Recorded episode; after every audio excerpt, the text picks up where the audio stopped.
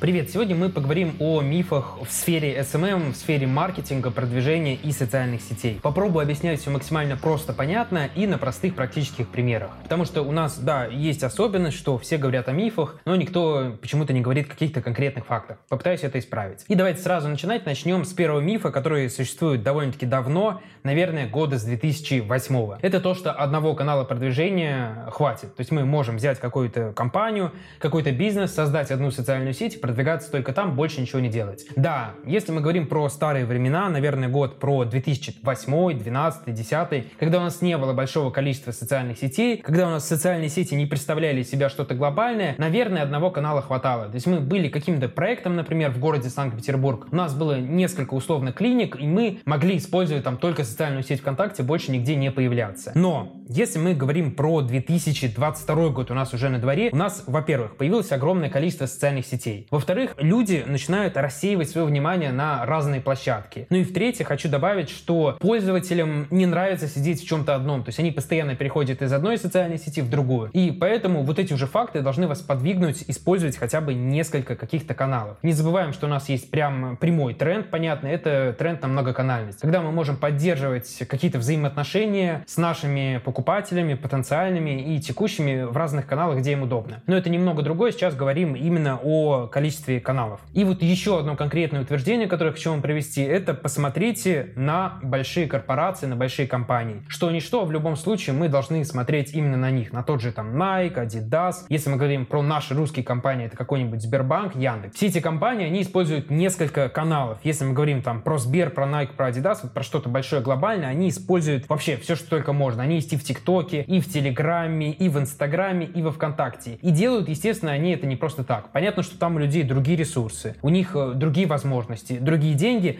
но тем не менее мы в любом случае должны смотреть э, именно на них. Поэтому первая рекомендация, которую я могу вам дать, заводите несколько каналов. Вы должны сделать так, что у вас встает один канал на рельсы, стабильно, хорошо ведется, вы там начинаете охватывать свою аудиторию, но нужно понимать, что аудитория, она исчерпаема, поэтому в любом случае вам когда-то придется переходить на другой канал продвижения. То есть мы поддерживаем этот и начинаем что-то новое, потому что там у нас сосредоточена новая аудитория. И я рекомендую делать так, что вот мы запускаем первый канал, мы его запустили, аудиторию не исчерпали, ведем его постоянно и на, начинаем подключать какие-то дополнительные площадки, которые нам тоже могут быть полезными. Например, мы подключили Instagram как основную социальную сеть, и дальше, когда она стала на рельсы, мы подключаем TikTok для получения каких-то общих охватов, бесплатных охватов и также для узнаваемости бренда. Вот вам, например, хорошая сетка. Всегда рекомендую в этой сфере изучать конкурентов. Можно обратиться в 2GIS, то есть в 2GIS очень удобно. Мы вводим компании по, какой, по какому-то ключевому слову и потом видим их социальные сети. Вот, например, я недавно анализировал нишу медицины и видел, что большое количество конкурентов, которые есть, которые на первых позициях, они используют минимум 5 каналов, где они работают с аудиторией. Поэтому имейте это в виду. Идем дальше. И второй миф — это продвижение, которое начинает основываться на каком-то прошлом опыте и на прошлых фишках. Этому я никогда не рекомендую следовать, потому что представьте, что бы у нас было с медициной, если бы у нас все операции проводились, как, например, они проводились в 1700 году. У нас бы огромное количество людей умирало, огромное количество людей имело какие-то последствия и проблемы. Потому что постоянно что-то обновляется, что-то освежается, и все те же процессы у нас происходят в социальных сетях. У нас постоянно выходит что-то новое, и какому-то старому опыту, старым алгоритмам мы следовать не можем. Мы всегда должны следить за социальными сетями, за их обновлениями, за тем, что там выходит новое, и все эти тренды очень активно внедрять и использовать. Мы никогда не должны основываться только на своем старом опыте. Проще говоря, все, что было раньше, это там вот э, раньше и в прошлом и осталось. А мы должны жить настоящим, использовать текущие инструменты продвижения, использовать какие-то, какой-то текущий опыт, а не опыт, как мы там продвигали, например, группу ВКонтакте в 2014 году. Идем дальше. И третий тренд — это участие в марафонах даст нам живых подписчиков. Игры в сторис — это тренд, которым мы должны придерживаться абсолютно все. То есть, если резюмируя, это те тренды, которые были когда-то там давно, но почему-то общество активно их промоутирует, их промоутируют какие-то инфлюенсеры и медийные личности, и поэтому все начинают им следовать. Например, раньше реально отлично работали марафоны. Если мы говорим про какие-то прошлые года, там была очень активная, невыжженная аудитория, и люди реально друг за другом смотрели, какие-то аккаунты кому-то там нравились, они, правда, на них подписывались, и все это стоило небольших денег. Но сейчас вот мой директ, например, он постоянно завален предложениями об этих марафонах. Огромное количество людей идет туда чисто с целью получить подписчиков, и ничего они делать не хотят. То есть купили какой-то вход и просто сидят, ждут э, подписчиков. Люди, да, там кто-то подписывается, кто-то отписывается. Но проблема всего этого в том, что люди не заинтересованы в просмотре контента другого человека. Они подписываются ради того, что подписались на них. Сюда же мы можем, в принципе, отнести following. Говоря про игры в сторис, это тренд, который там был 2-3 года назад. Сейчас у нас все так же огромное количество компаний в Инстаграме. Если каждая компания начнет делать вот эти вот игры в сторис, то людям просто станет неинтересно. Я вижу по текущим проектам, что если мы слишком часто начинаем с этим перебарщивать, то есть у нас выходит огромное количество каких-то опросов, тестов, интерактивов, людям просто это неинтересно. Хотя раньше это идеально поднимало охват, и там было огромное количество креативных решений, но опять же все это приелось, и сейчас это немного из тренда выходит, и веду к тому, что не нужно основывать свое продвижение на каких-то старых трендах, которыми уже перенасыщен рынок. Нужно всегда искать и стремиться к чему-то более-менее уникальному. Да, мы можем где-то оставить игры, да, я не знаю, ради опыта можете принять участие в одном марафоне, в одном giveaway, что я вам делать, конечно же, не рекомендую, но мы должны основываться только на каких-то современных инструментах и современных трендах. Все, что было в прошлом, там и осталось. Четвертый миф — это то, что прилизанные ленты дают крутой результат, дают подписчиков, и вообще это идеально. Знаете, это огромное количество вот этих вот аккаунтов в Инстаграме, у которых небольшое количество подписчиков, но у них у всех фотографии с макбуками, фотографии стильные с очками, выдержку ставят на ноль, и в основном это девушки, и даже есть компании, которые следуют этому формату. В чем проблема? Да, это красиво, да, это где-то эстетично, но так сейчас делает, э, к сожалению или к счастью, каждый второй. Это можно очень четко наблюдать потому, как люди а, неохотно подписываются на эти аккаунты, потому что они, как все, под копирку. Если мы говорим про личные блоги, про личные бренды, да, там красивые девушки, но то есть у нас огромное количество красивых девушек, когда у всех одинаковые аккаунты, это правда смотрится не очень, и мы можем увидеть э, большое количество просмотров Reels, но небольшое количество подписчиков, потому что все аккаунты как под копирку. Если мы говорим про современное продвижение, про современный SMM, мы в любом случае должны стремиться к чему-то уникальному. Да, мы можем делать эти фотографии с выдержками, но чем-то мы должны отличаться. Мы не можем просто взять ленту другого человека и полностью скопировать ее стиль. Поэтому выделяйтесь. Пятый миф — это то, что текстовые посты умерли. Тексты никто не читает, писать их не нужно, нам нужно только снимать. Давайте сразу попытаюсь это опровергнуть. Первое опровержение, что есть исследование от РБРУ, что молодые люди возраста 18-25 лет, они читают новости в большинстве случаев в социальных сетях. 50%. То есть вот вам уже первое опровержение, что люди реально читают в социальных сетях. Идем дальше. Если мы говорим про алгоритмы любой социальной сети, я уже об этом много раз говорил, что они построены на том, что люди должны удерживаться на вашем контенте. На чем люди удержатся с наибольшей вероятностью? На просто фотографии или на каком-то посте. Опять же, будем думать, что вы либо какой-то бизнес, либо какой-то эксперт. Понятно, что на текстовом посте. Если мы, в принципе, говорим про процент читающих людей, он реально довольно большой. И уже, э, как видите, два огромных плюса. Первое, это люди реально читают, есть каста людей. Понятно, что больше людей предпочитает видеоконтент, потому что он более простой. Но если мы говорим про более умную аудиторию, она все-таки, я думаю, что где-то 60 на 40 люди реально читают, они любят этим заниматься. Потому что даже подкасты с теми, с кем я записывал, многие говорят, что вот я не хочу идти в ТикТок, потому что мне проще и понятнее читать. Я так лучше воспринимаю информацию и не люблю вот это огромное количество воды, как, например, льют некоторые личности в сторис. Ну и второе, это алгоритмы. Просто алгоритмы на стороне того, чей контент сохраняется сохраняют, читают и удерживаются. Потому что чем люди больше проводят э, времени в приложении, э, тем это лучше для социальных сетей. Поэтому текстовый формат контента, он пока что будет жив, он будет активно промоутироваться, посты все так же будут продавать, и вам нужно в любом случае писать. Если ваш проект как-то связан с какими-то коммерческими услугами, либо если вы позиционируете себя как эксперт. И помни еще одну проблему сторис, что сторис слишком много. В любом случае все сторис не просмотрят. И когда у нас там один блогер, например, вы подписаны на 10 блогеров, и каждый каждый записывает по 100 сторис, посмотреть их довольно-таки тяжело. Поэтому очень многие все так же читают посты, и понятно, что в сторис у нас заходит 500 там, миллионов человек в день ежедневно, но тем не менее ленту люди листают не менее часто. Поэтому не забывайте о текстовом контенте, он по-прежнему важен. Шестой миф – это то, что подписчик может стоить очень дешево. И огромное количество там начинающих СММ-специалистов рассказывает клиенту, что вот мы вам сейчас привлечем подписчиков по 3 рубля, потому что я слышал, что это возможно. Проблема всего этого в том, что у нас стоимость тысячи показов дорожает. И если раньше мы могли реально делать дешевых подписчиков через таргетированную рекламу, через ту же рекламу у блогеров, сейчас это в принципе сделать невозможно. У нас есть средние цены. Там это 17-30 рублей, на которые мы должны всегда основываться. И мы не должны думать, что мы сделаем максимально дешево. Мы всегда смотрим на что-то среднее и пытаемся от наших результатов уже отталкиваться. Если мы говорим про коммерцию, говорим про бизнес, то там подписчик может стоить и там все 50-70 рублей. Понятно, что это еще раз нам говорит о том, что мы должны за подписчиками следить, с ними взаимодействовать, с ними максимально правильно работать, но это еще говорит о том, что мы должны распределять наш бюджет, исходя из каких-то средних показателей. Опять же, повторяю, что сейчас подписчик стоит примерно 17-30 30 э, рублей. Дешевле, скорее всего, сделать вы не сможете. И именно с этой мыслью вы должны начинать таргетированную рекламу. И потом уже отталкиваясь от результатов, мы оптимизируем и пытаемся эту стоимость снизить. И никогда не нужно говорить клиенту о том, чего вы не сможете сделать. Что мы там привлекем подписчиков, например, по 5 рублей, а сейчас в большинстве ниш это сделать очень сложно. Если мы говорим про какие-то белые методы продвижения и про привлечение нормальной аудитории. Седьмой миф, э, который пропагандирует довольно большое количество блогеров, что нужно снимать только рилсы. Сторис мы не, не нужно уже снимать, потому что охваты там меньше, посты писать тоже не нужно, выкладывать фотографии не нужно, просто все снимаем Reels. Это неправильно. Во-первых, потому что если вы какой-то инстаграм-блогер, который постоянно взаимодействует с аудиторией, формата live, и вам нужно взаимодействовать с аудиторией, вам нужно понимать, что формат рилсов, он охватывает не всех подписчиков. И это тот формат контента, который охватывает как раз их э, наименьшее количество. То есть рилсы и ТикТок и вот все такого формата, оно построено на новой аудитории. А если вам нужно работать с текущей аудиторией, которая на вас подписана, рилсы, только рилсы в любом случае вам не подойдут. Это первое, что нужно понимать. Второе, это то, что формат новый, и он может не прижиться в Инстаграме. Со временем и ТикТок, я не знаю, может остановиться в росте, начать свою аудиторию. Поэтому, как говорится, класть свои яйца только в одну корзину в любом случае не стоит. Все так же продолжаем вести сторис,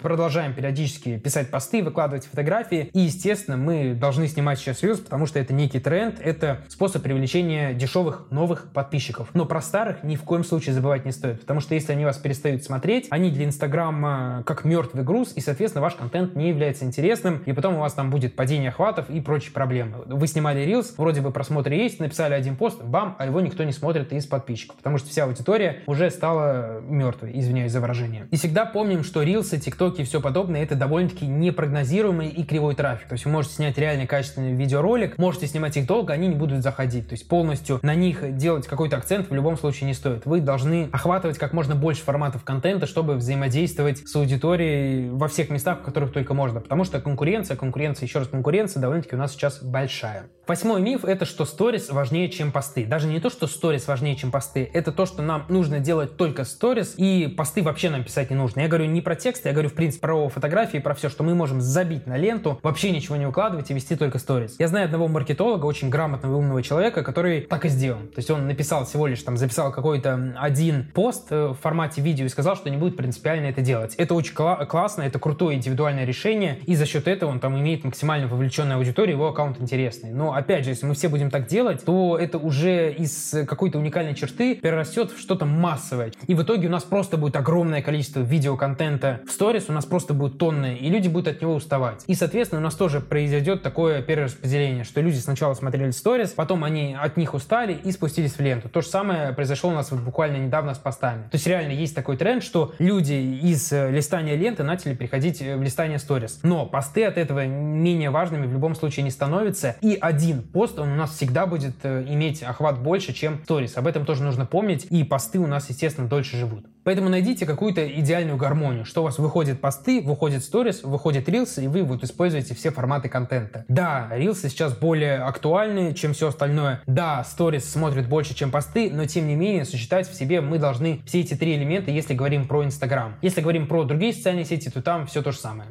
Согласен с тем, что что-то реально можно убрать. Можно, в принципе, без всего прожить. Можно только постами, можно только сторисами, можно только рилсами. Но у вас просто будет хуже результата. Но вам надо? Я думаю, что нет. Поэтому ищите гармонию. Девятый тренд — это то, что нам всем нужно идти в ТикТок. Сейчас огромное количество людей пропагандирует. Давайте все в ТикТок, зарабатывать в ТикТоке, получать подписчиков в ТикТоке. У этого есть сразу несколько проблем. Во-первых, все-таки конкуренция. То есть ТикТок э, входит огромное количество компаний. Если мы будем использовать только ТикТок, ну это как минимум странно. То есть, во-первых, потому что, опять же, там большая конкуренция, вы можете не взлететь. Таргетированная реклама, привлечение там подписчиков, да, ну там дешевый, но очень много нюансов. Я про это запишу отдельный ролик. И что самое главное в ТикТок, что ваши подписчики — это не ваши подписчики. Как бы это парадоксально не звучало. Люди, которые на вас подписались, вообще не факт, что увидят следующие ролики. И они их не должны увидеть. То есть весь ТикТок построен на ленте случайных рекомендаций. От этого ТикТок становится очень такой сложной и непрогнозируемой площадкой. А если мы говорим про продвижение бизнеса, про продвижение себя, у нас всегда должны быть какие-то прогнозы, у нас должна быть стратегия, которую в ТикТоке построить довольно-таки сложно, потому что непонятно, что зайдет, что не зайдет, что людям понравится, что нет. Понятно, что есть какие-то общие принципы, есть тренды там на танцы, но опять же, мы говорим про умное продвижение и про что что-то все-таки экспертное и профессиональное. Поэтому начинать там продвижение с ТикТока можно, но оставаться только в ТикТоке, не заведя больше никаких аккаунтов, нельзя. Это, опять же, можно проследить по тому, что делают блогеры в ТикТоке. Они постоянно переводят людей куда-то. В Инстаграм, в YouTube, но они не зарабатывают в ТикТоке как таковые деньги. Все те, кто говорят, что зарабатывают в ТикТоке, в большинстве случаев занимаются инфо-цыганством и переводят людей в свой Инстаграм, а потом рассказывают, что мы вот такие вот крутые, заработали в ТикТоке. Сейчас ТикТок не платит никаких денег официально обычным средним авторам, да, там кто-то из больших что-то получает, но пока что монетизация там очень слабая. Электронная коммерция в ТикТоке слабая, и все, что там есть, это вот эти бесплатные просмотры, бесплатная возможность, бесплатный трафик, который как раз люди в большинстве случаев конвертируют на какие-то другие площадки. Поэтому нужно понимать, что в ТикТоке нет гарантий, нет какого-то прогноза, и никто вам не гарантирует нормальное существование. То есть вы можете снять какой-то не такой ролик, отправить shadow ban, то есть вы не будете появляться в рекомендациях, и в принципе все. А ваши подписчики ваш контент тоже видеть не будут, потому что TikTok опять же построен на рекомендации. И вот в эту левую колонку подписки люди заходят очень-очень редко. Если мы говорим про бизнес, то моя общая рекомендация начинайте все-таки с других площадок и уже потом подключайте TikTok. Если мы говорим про личные блоги, личные бренды, когда у человека нет больших бюджетов, да, с TikTok можно начинать, но в любом случае перегонять трафик вам нужно в какое-то другое место, где вы можете конкретно работать с аудиторией,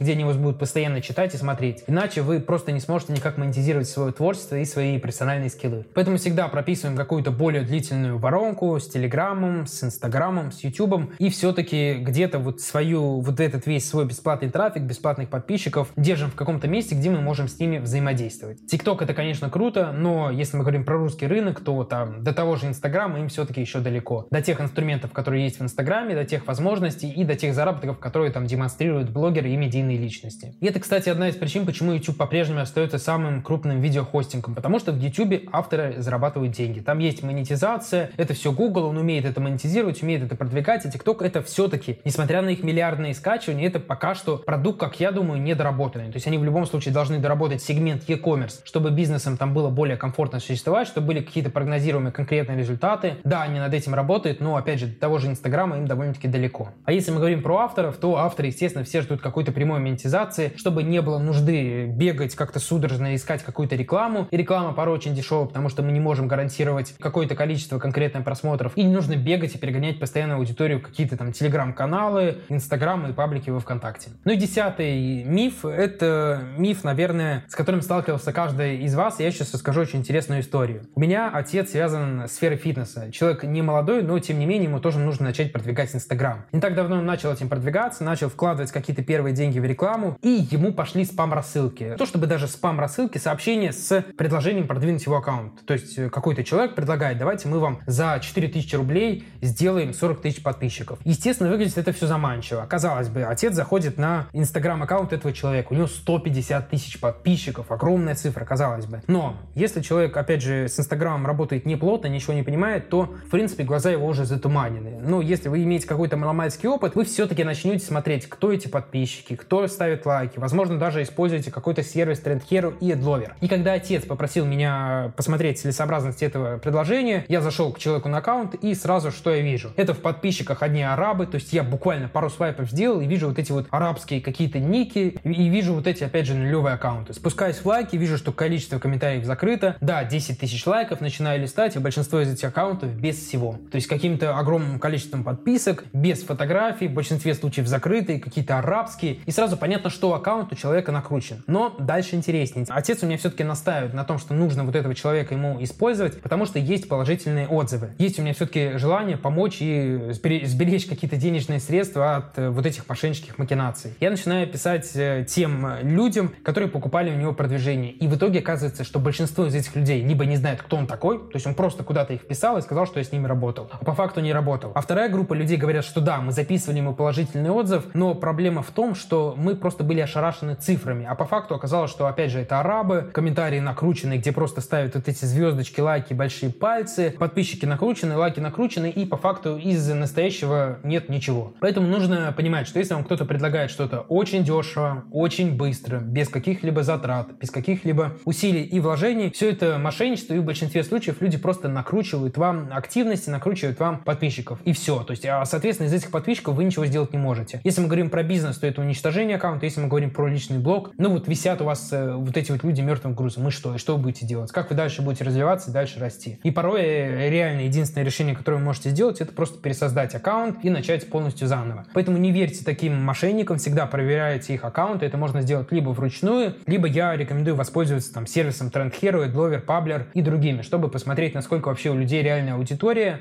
и, конечно же, изучайте отзывы, потому что огромное количество людей, они пишут компании, с которыми не работали, закупают платные видеоотзывы, где человек не может два слова нормально сказать. И вот то, что я как раз говорил, пишут людей, с которыми они вообще не работали, которые непонятно как оказались на их сайтах. На этом на сегодня все. Если подкаст вам был полезен, пожалуйста, поставьте звездочки в iTunes, если вы слушаете, поставьте лайки, если вы слушаете его на другой платформе. У меня также есть Инстаграм. Подписывайтесь, естественно, на подкаст, потому что у нас тут много новых интересных выпусков. Всем удачи, всем пока.